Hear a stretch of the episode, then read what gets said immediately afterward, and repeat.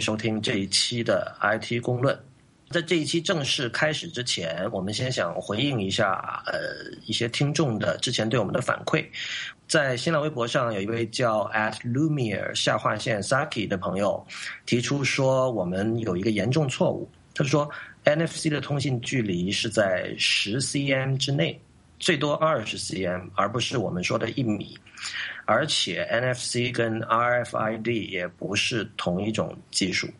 这位朋友还提出另外一点，说我们聊移动支付竟然绕开了支付宝，只是稍微点了一下来往。然后他同时也指出说，美国的移动支付还是过于保守。这点请大家不用担心，我们在这一期的之后，我跟李楠会主要的讲中国的移动支付的呃环境。啊，那么另外在新浪微博还有一位朋友，他的名字叫 at 三减一四一五九二六五，他提出说，Square，它的一个很大的好处是可以为商户提供很多消费分析，一笔支付里还有很多信息，这这才是他们的增值服务。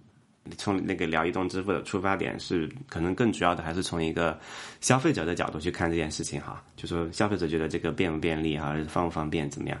他对商户提供什么样的信息，其实我们节目并不是特别关心，对吧？我觉得他可能是因为，因为我最后有讲说，有的商户可能不愿意支付这种就是 Square 比普通就传统服务更高的这个手续费。那么这位朋友的意思可能是说，他们对他们来说这一点多出的手续费可能并不是那么重要，更因为它可以换来呃消费行为分析。我我觉得这是一个这是一个 valid 的，这是一个有效的观点了。嗯，但看怎么说吧。我觉得，比如说你是新开一个小咖啡店，或者是一个小商店，你可以，你没有你没有已有的这个系统去完成这个功能的时候，那么 Square 它这个确实是有很大吸引力的，因为它就给你一个一个方案里面解决了你的支付和分析的问题嘛。但是其实你去看那些像已有的，像比如说现在星巴克也好，或者像你是去沃尔玛买东西也好，他们已经有这种现成的这种呃消消费行为的那种数据的收集和分析的系统的话，那么你作为一个替代产品的价值，我觉得没有那么大。OK，那么还有一位朋友他在 Twitter 上叫 at 呃有出 Y O U C H U，那么他提出说我们。在讲 NFC 的时候，把香港的八达通作为标杆，但他认为八达通其实并不是我们通常说的移动支付。其实我觉得这个，我们当时之所以要拿八达通出来讲，就是因为通常在互联网这个圈子里，我们提到移动支付的时候，一定是跟智能手机、跟互联网有关系。但是事实上，在我们的生活里已经有这种。嗯，怎么说啊？实现了这种移动支付功能的一些工具，而这些工具跟互联网不一定有关。比如说，北京、上海、广州、深圳、香港全都有的这种城市交通卡。我们知道，这种交通卡它同时不仅可以坐公交车，同时也可以在一些便利店里买东西。这一点在香港尤其普及。我觉得这种东西，一般人可能他并不会。去想它是不是移动支付，它也并不是一个有光环的非常酷的一个什么东西，但是它是切切实实的让呃所有的市民每天都从中有得益。这个就看他就看我们大家怎么去理解“移动支付”这四个字吧。其实为什么移动支付一定要手机呢？我其实觉得不是很理解这件事情。这是个好问题啊！就是我如果是手机没电了，我这个移动支付不就玩不了了？那而且我觉得还有一点就是说，嗯，在怎么说啊，在前互联网时代的时候，我们人类做不同的事情是用不同的工具的。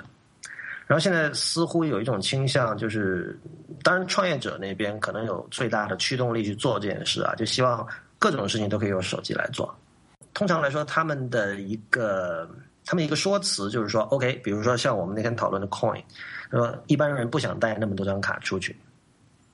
那我们想象一下，如果是世界世界真的朝这样的方向发展下去的话，如果真的是你只用带一个设备，不管是不管是我们现在所知道的智能手机，还是未来将会出现的什么现在我们想象不到的东西，那是不是就是一个很好的状态？我觉得这件事情是要打一个问号的。可能有些人不觉得这是一个好的，比如说起码在隐私方面上，这会是一个很大的问题。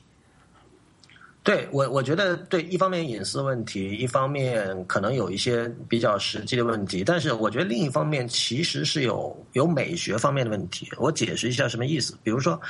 呃，Real 跟我，我们为了录这个播客，我们研究了很多这种录音方法。因为目前为止，我们的这个设备还是比较低端的，所以我们总是试图想用这种比较低端的设备，尽量录出好的音质，是吧？因为 Real 之前其实也并没有说对音频软件有太多的研究，我们都是现学现研究的。这其实是一种乐趣，对吧？对。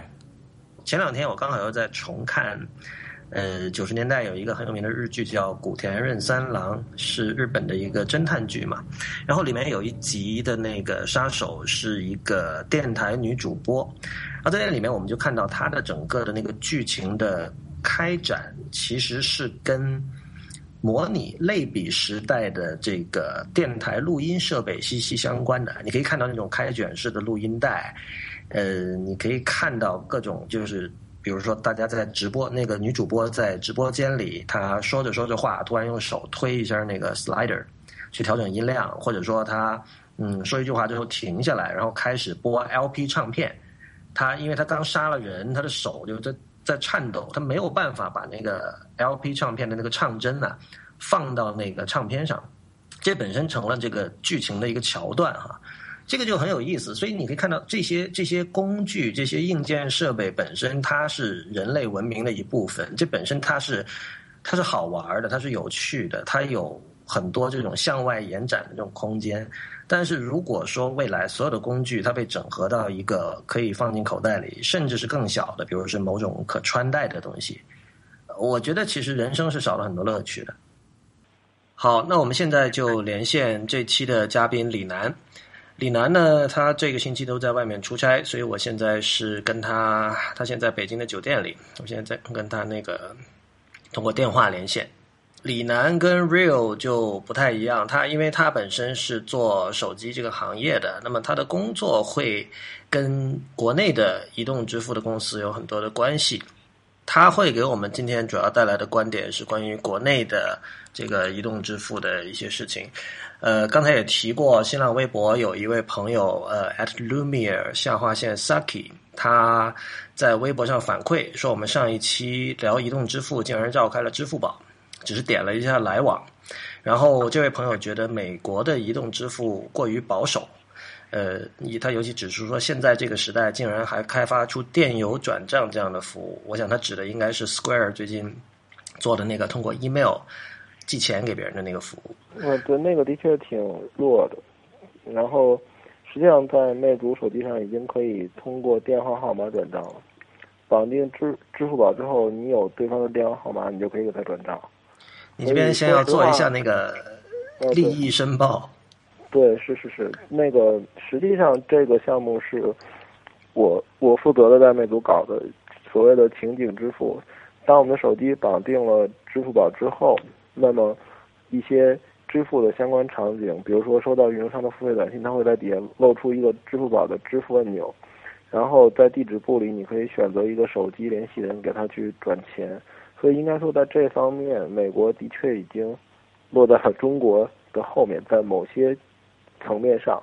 嗯，我们等会儿会回头讲国内的像支付宝啊、拉卡拉啊、包系，包括这个微信支付这几个这个移动支付的服务哈。不过李楠，我想先听你介绍一下日本那边的情况，因为你之前在日本待了十年。嗯，日本的话，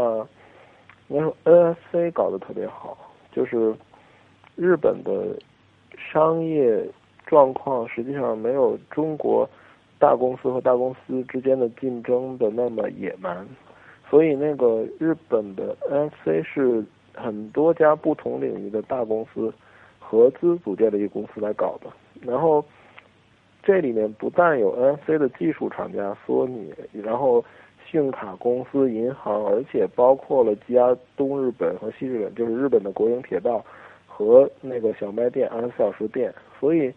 他把整个 NFC 的产业链的链条中所有的巨头凑到一起来。那他就能搞得很好，所以一张 NFC 的卡或者一个 NFC 的手机可以过地铁，可以买东西，可以在自动贩卖机买水，然后很方便，而且整个的所有的体验都是傻瓜式的，就是说你会使用 NFC 的卡，你就可以用 NFC 手机用同样的办法来付款。就它你说的那种 NFC 卡，它在外形上是不是跟我们用的像什么羊城通，包括北京的交通一塔通是一样的？嗯，对，就是那种东西。对，所以这个就让我们联系到，因为上期我们聊到香港的八达通，我们觉得八达通其实在香港做的非常好，因为它不仅做交通工具可以用，而且在绝大多数的便利店以及很多其他的这种消费场合都可以用。那么日本相当于是等于说这是这种现象的一个扩张版本，因为它可能是不只是在香港那么小的地方，它可能是在一个更大的范围内把这种 NFC 的支付给普及了，是吗？我觉得，我觉得香港完全不具参考意义，就是它是一个那么小的城市。然后日本为什么呃对中国有参考的价值？因为它毕竟还是一个上亿人口的国家，而且它是用不同领域的公司合资建立新公司来推这件事儿来解决的那个 FC 的落地问题，所以呃这个模式本身应该说是可以可能在中国行得通的一种模式。香港的话，我具体不知道他们怎么搞的，但是无论他们怎么搞，那么小的城市，其实谁都搞定了。这个很有意思，因为以前我们在讨论日本的这个互联网或者移动互联网的时候，总会一般来说我们是在这样一个架构下，就是说日本运营商充分竞争，是吧？但是根据你刚才的描述，在移动支付这一块，其实他们是一种 充分合作的一种状态。我不知道这个是不是跟呃很多时候我们对日本文化的一种可以称之为刻板印象。有关，比如说，我们知道日本人就不喜欢给别人添麻烦啊，或诸如此类。这因为这个在一个商业竞争格局里，其实是挺特别的。对，所以那个其实所谓的资本主义的商业文化，不仅仅包括竞争，竞争可能是中国人最熟悉的，因为他很多人觉得哦，它能带来低价，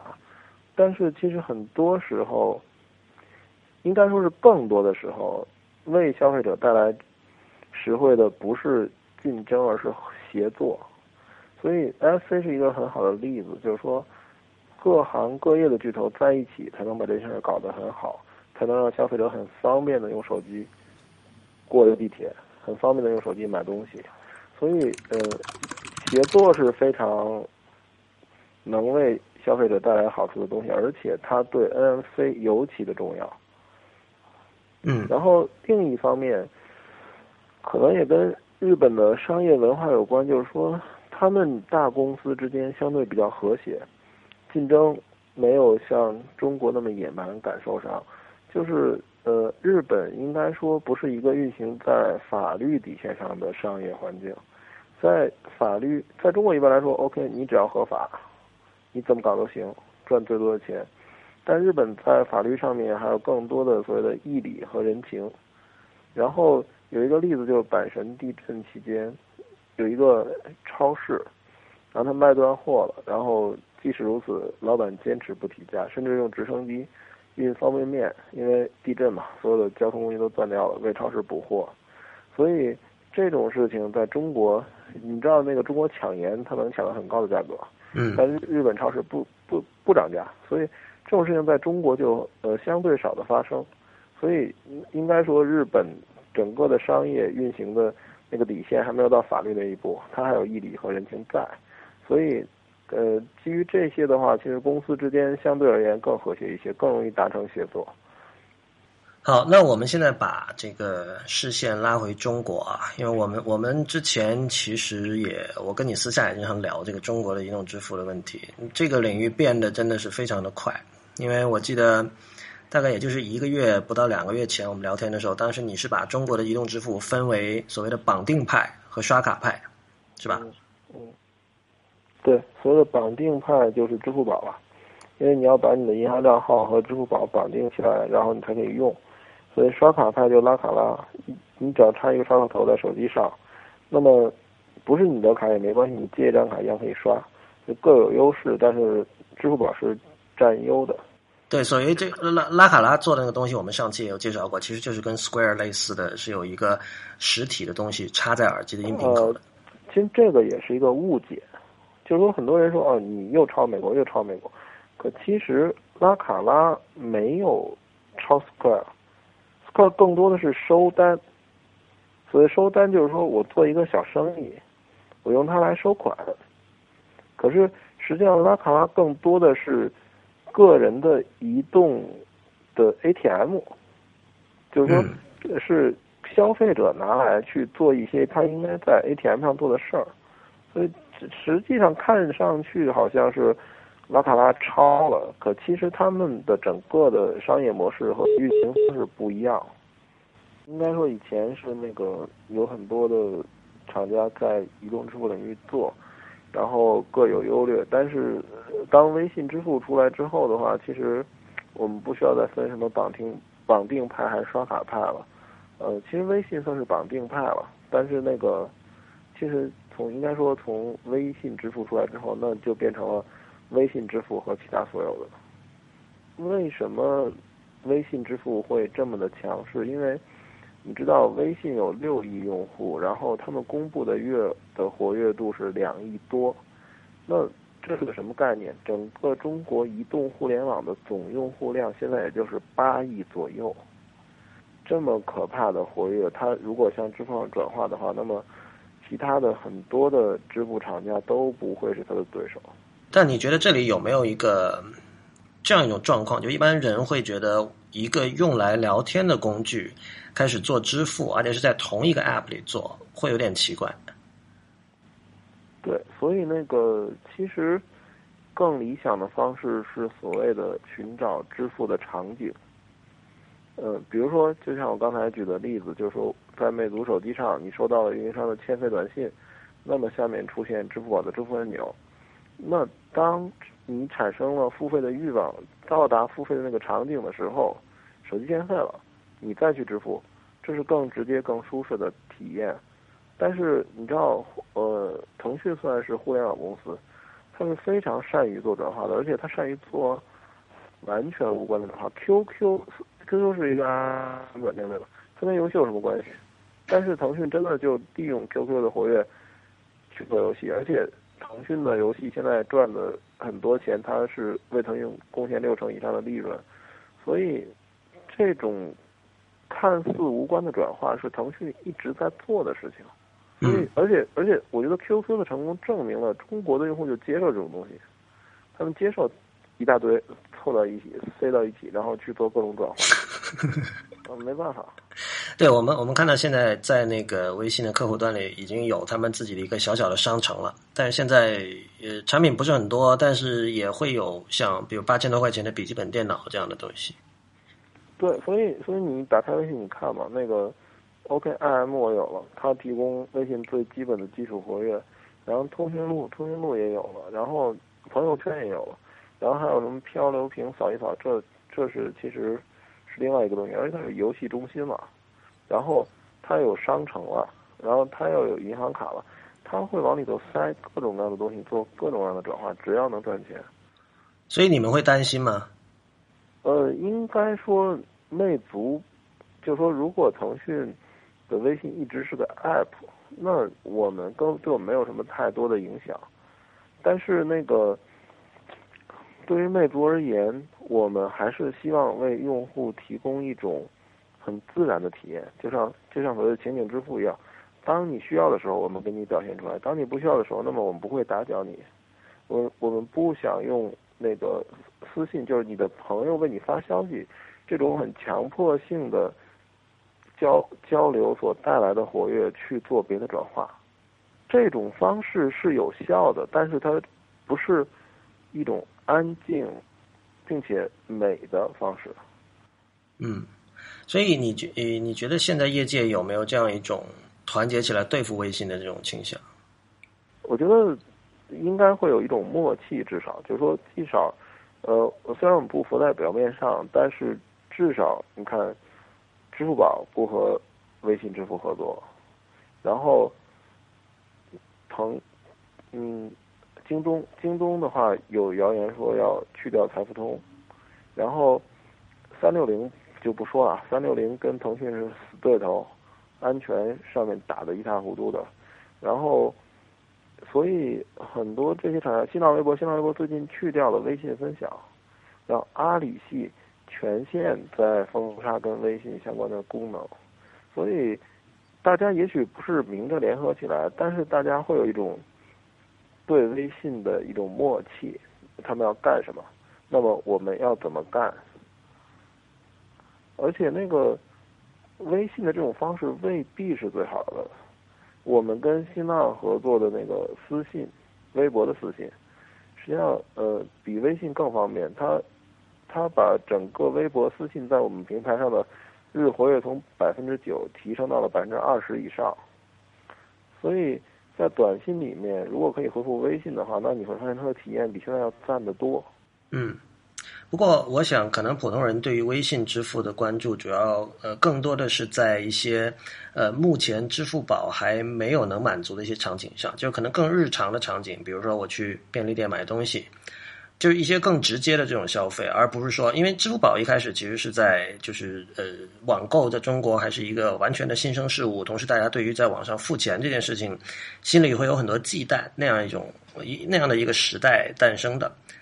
呃，因为之前看知乎上有一个人写过一个答案，我觉得挺有道理啊。就是说，像比如去超市买个都买买瓶水这样的事情，你说我要绕到一个第三方，像支付宝这样绕到一个第三方的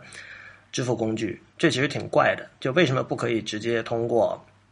呃银行卡直接把这个钱付了，是吧？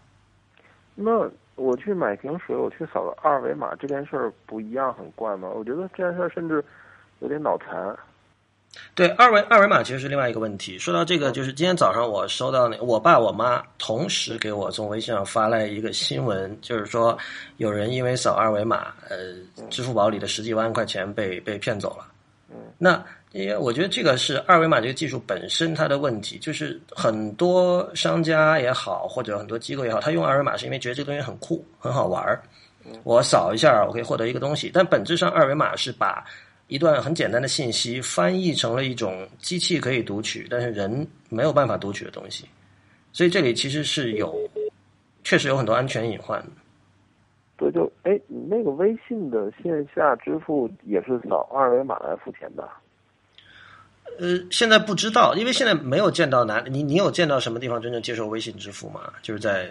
真实的这个实体店里，我是没有见到。目前是没见到。对我，我觉得我我反正还有包括我一些朋友都其实不是特别喜欢二维码这种技术，但是我见到的是应该这么说，我觉得技术圈的人都不是很喜欢它。但是如果不是技术圈的人，他们会觉得这个东西很好玩儿。刚用觉得很好玩，但你用长了会觉得很脑残。是，是的，嗯。所以那个线下的话，应该还是看日本，就 NFC 最简单了，你用手机一碰。滴一下付掉了，然后它的那个风险控制也很简单，它是你可以设置从那个银行卡或者是信用卡往你手机的 NFC 上充钱的限度。比如说，你说我一个月就充五千块钱，那你手机丢掉了，这五千块钱被刷掉了，就等于你钱包里的五千块钱没了，但是你不会损失更多的钱。嗯，所以这个在中国叫所谓的圈存。然后，NFC 的优势就在于这这一点，就是说，它可以圈存一部分钱到你的 NFC 卡或者手机上，那么一旦圈过去，你的支付会非常的便捷，就是哔一下付掉，你不会让不会有出现扫码那种脑残行为。嗯。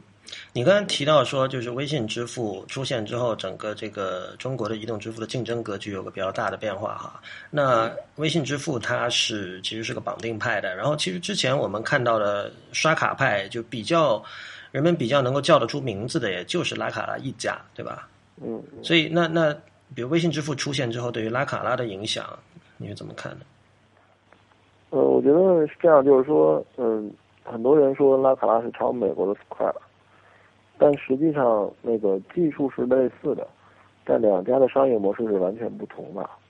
Square 更多的是收单，就我做一个小生意，然后当我要收钱的时候，那么我用它来当做一个 POS 用。而拉卡拉的那个个人的那个刷卡头，它更多的是一个个人移动的 ATM。你你在 ATM 上做很多事情，在那上通过刷卡头刷卡可以做，所以。你不能简单的说拉卡拉就是抄的谁，其实不是的，这拉卡拉还是一个蛮原创的东西。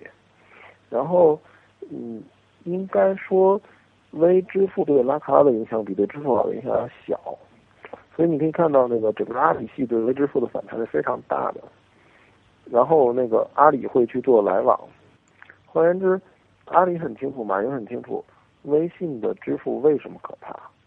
因为私信给微信带来的日活跃太可怕了。所以那个为什么新浪微博会被微信的朋友圈影响，活跃不断下降？因为新浪微博的私信日活跃很低，当他面对微信的时候，微信用很高的私信日活跃去转化为朋友圈的活跃的同同时，新浪那边是没有防火墙的，因为它的新浪的私信不好，活跃低，所以很容易就被微信打击了。那反过来，阿阿里系马云的思路很清楚，就是说，OK，你的微信的私信日活跃高是你的最强的地方，那么我就直接打这个，来往做的就是 M，移动 M。但是最后来往能不能打得开，那是另外一码事儿。但至少这个大动作是正确的。这里就有一个机会吧，有可能是所谓刷卡派的机会，就是呃，整个的银行业在切那个信用卡的模式，原来是磁条卡，然后是 IC 卡，然后再后来就 NFC 卡，所以在几年之内，所有的卡都会变成 NFC 的，然后。当你所有的银行卡都是 NFC 的时候，你会发现刷卡头是多余的了，因为刷卡头针对的是磁条。我不能说来源，但是银联正在推动这件事儿，就是说大家要把银行卡升到 NFC。磁条卡有一个很要命的问题，磁条卡可以复制。是。嗯，所有可复制的支付手段，就支付卡都不是安全的支付卡，所以未来一定是。带加密芯片的 NFC 卡才可以做支付，它第一不可复制，第二它非接。应该说从今年开始，呃，如果你的手机不提供 NFC 功能的选择的话，那么就已经是没法在一个较高的价位上走了。这这里这里就可以联系到 iPhone 来讲哈，因为 iPhone 自己上一期我们也谈到它的那个 iBeacon。加上 Touch ID 的这个支付功能，就是 iPhone 好像是并不相信 NFC 这套东西的。就是可能美国的行业之间的联合更困难一点，所以 也许在日本可以搞成的事，在美国有其他的因素在影响，所以 iPhone 也许仍然不会支持 NFC，但是我相信最后这件事儿不是由手机厂家来决定的。而是由那个 POS 的落地来决定的，就是当你的 POS 已经遍布到生活中的各个角落，无分无论是小卖店，还是酒店前台，还是商场，还是地铁、公共交通，那么 iPhone 它不可能不支持。那我们今天的节目到这里就基本上结束了，谢谢大家收听，也欢迎大家在我们的社交网络关注我们。我们在新浪微博的 ID 是 IT 公论，公司的公，论点的论。呃，我们在 Twitter 和微信上都叫 IT 公论的全拼，也就是 IT G O N G L U N。那么，谢谢大家，我们下次再见。